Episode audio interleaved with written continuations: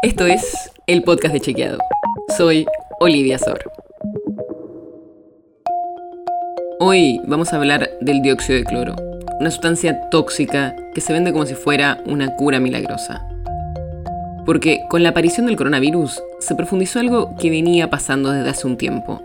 Más personas en todo el mundo empezaron a difundirlo como una cura mágica.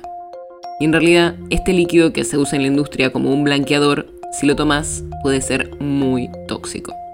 Por eso, hoy estoy con Pablo Medina. Él es periodista colombiano del Centro Latinoamericano de Investigación Periodística, conocido como CLIP por sus siglas, para que nos cuente sobre una investigación que coordinó junto a distintos medios de toda la región y de la que participamos en Chequeado.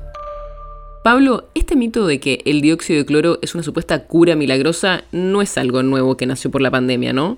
¿Sabemos cuándo y dónde nació esta falsa idea?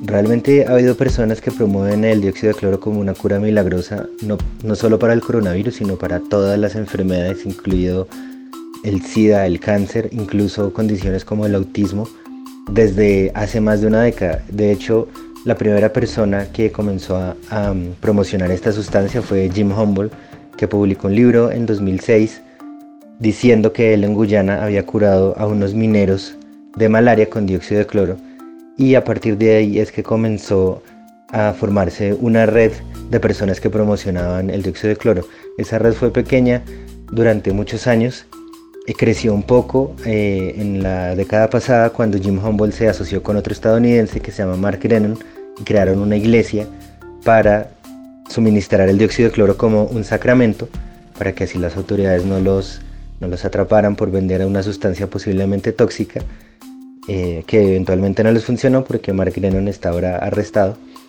y eh, creció exponencialmente cuando comenzó la pandemia y comenzaron a promocionarlo como una cura para el coronavirus. Claro, era algo que estaba dando vueltas y que se potenció cuando todos estábamos desesperados buscando curas. ¿Por qué lo hicieron? ¿Ganaron plata con esto los que lideran? Las personas que están al frente de estas redes de promoción de dióxido de cloro lo están promocionando porque están ganando efectivamente dinero, pero también están ganando prestigio.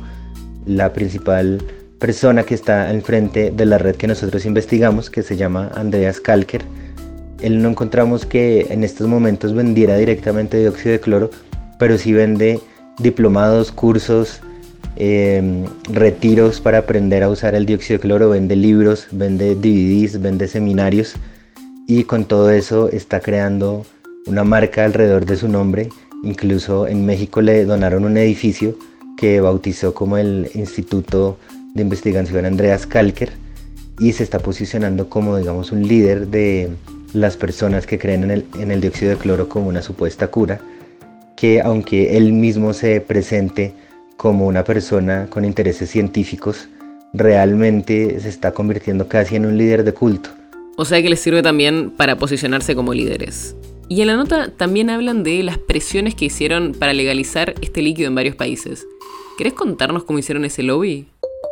En 2020 muchas de las personas que promocionan el dióxido de cloro, sobre todo las que son lideradas por Andreas Kalker, se reunieron en una organización que se llama la COMUSAF, que quiere ser la Coalición Mundial de Salud y Vida, y el propósito de esa, de esa coalición era promocionar el uso de dióxido de cloro, la venta de dióxido de cloro, y buscar espacios que legalizaran o por lo menos permitieran el uso y la venta de dióxido de cloro.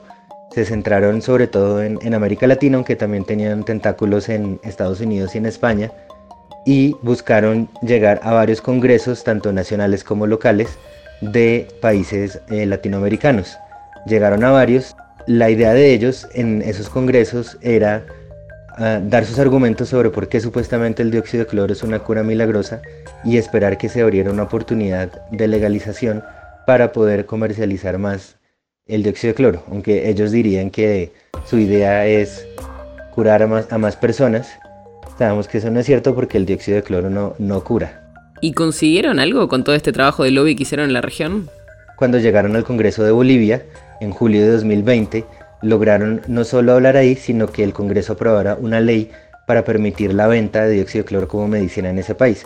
Eso lo lograron por un vacío burocrático que había dejado el gobierno de, Evo Morales, por lo que la ley ahora existe y en que no ha seguido el, em, el camino usual de una ley aprobada en Bolivia, tampoco ha sido derogada, así que sigue vigente ahí y en Bolivia es legal todavía la venta de dióxido de cloro.